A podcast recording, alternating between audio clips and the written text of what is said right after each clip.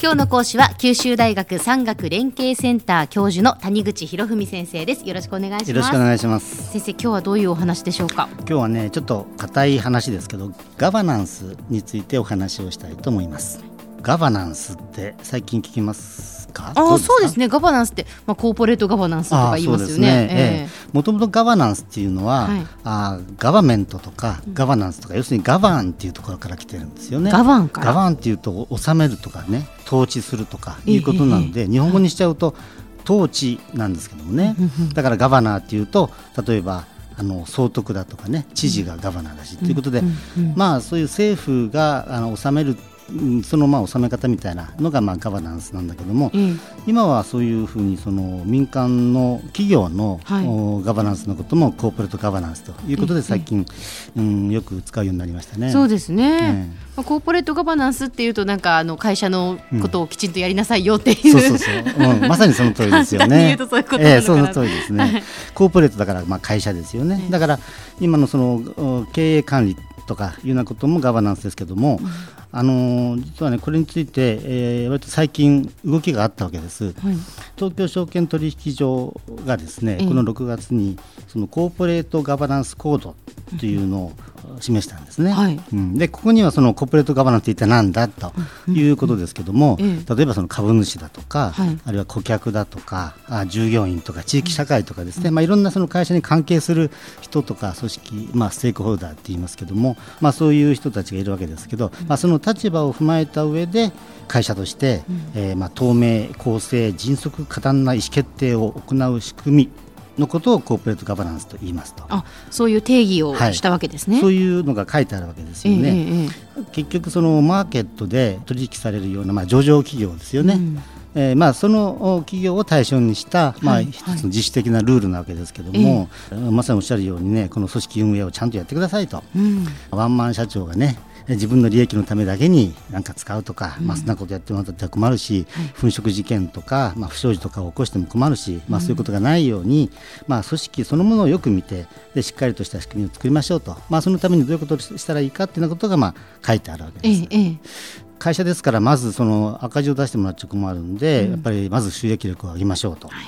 でもその単に稼ぐだけじゃだめですよと、うん、その短期的ではなくやっぱり中長期的に企業価値を上げるということが大事なことだし、それはまあ株主をもちろん満足させるわけですけどもその経済活動を通じてお客さんのニーズを満足させる。はい。そしてその従業員の雇用を確保するとか、うん、そういう社会の信用を得てやっぱり地域に貢献する。会社っていうのはそうやってほしいと思いますから、うん、じゃあそういうふうな適切な行動を取るようにするには会社の株式会社のその組織をどういうふうにしたらいいかということで、まあ、そこにこういろんなルールみたいなものがこう書いてあるということなんですよね。うんその具体的にはじゃあそのためにどういうことをしなさいというふうに書いてあるんですか、あのもともと会社法で株式会社っていうのはこういうふうに作んなさいっていうのは書いてありますから、まあ、最低限やんなきゃいけないことはそこにもルールとして、えー、きちっと法律上書いてあるわけですが。はいはいむしろこのコーポレートガバナンスコードっていうのはその考え方とかいわば原則的なことが書いてあるんですよね、はい、ルールっていうのはどうしても細かいことまで一つ一つ決めていくと、うん、あれやっちゃいけないこれやっちゃいけないってこうなってきますから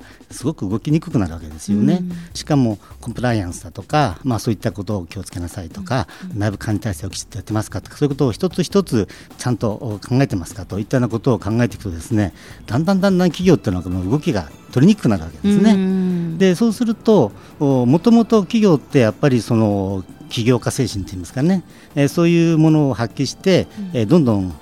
新しいリスクにチャレンジして、うん、それでこうやっていこうというふうにないと、活性化しないわけですよね。だけどこう身動きが取れないと、本来あるべき会社の姿としてもやっぱりあまりよろしくないということなので、結局そのどういう組織にしたらいいかということがこうそこに書いてあるわけです。例えば、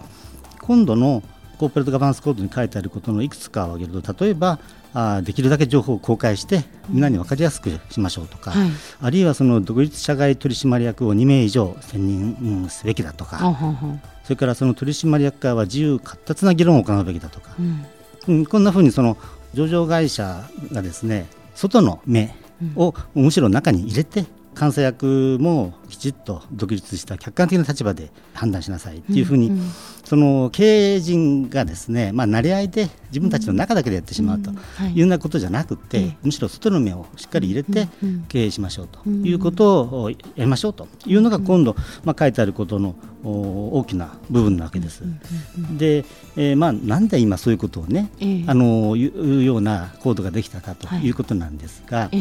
実はこれあの日本最高戦略という今のアベノミクスの、政策の中で、あの位置づけられて取り上げられたわけです。で結局それはですねさっき言いましたけどもいろいろと思い切っていきましょう。つまり攻めのガバナンス、うんうん、で、えー、企業をどんどん頑張ってくださいと。いう時にですね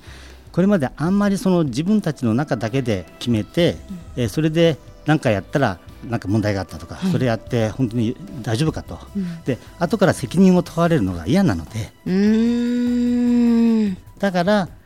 なんかあ攻めの経営ができないと。いったようなことが起こってるんじゃないかと。だからむしろ外の人の中にどんどん取り入れて、ええ、そこできちっと会社はね、ええ、自分たちだけじゃなくて、はい、その面も見てやっぱりこれが大事だと思ってやったんだということによってですね、それはあの外の要因もあるし、うん、中の要因だけでなくていろんなことがあるわけだから、それで、まあ、仮に失敗しても、まあ、それでもうしょうがなかったんだというふうにきちっと説明できるような体制にしましょうというようなのが今回のそのコーポレートガバナンスコードのまあ考え方だというふうに言ってるわけですけれども、はいはい、まあ、だから従って今回は、まあ、そういうガバナンスですね、ええー、を考え方を取り入れようというのが一つのその成長戦略の一環というような位置づけに今なっているということなんですね。はい、うん先生今日のまとめをお願いします、はい、あの結局ガバナンスの問題って今今日はその民間の話をしましたけれども、えーはい、今のように結局その組織がどういうふうに動くかというのはその組織の根本に遡ってその在り方を考えたときにやっぱり一番大事なしかも何かやろうとするときに一番大事な改革のね、はいはい、あの中心的な過程になるわけです。でこれが本来のガバンガバメント、つまり政府ですね、パブリックの方がどうあるべきかということが次に問題になる。したがって、まあ、コーポレートガバナンス改革に次いで、今度はそのパブリックガバナンス改革とい。うのがこれから問題になるんじゃないかなとい。うことを、まあ、お話をしたい、まあ、それは次にまたお話したいと思います。はいわかりました。今日の講師は九州大学で、えー、産学連携センター教授の谷口博文先生でした。どうもありがとうございました。ありがとうございました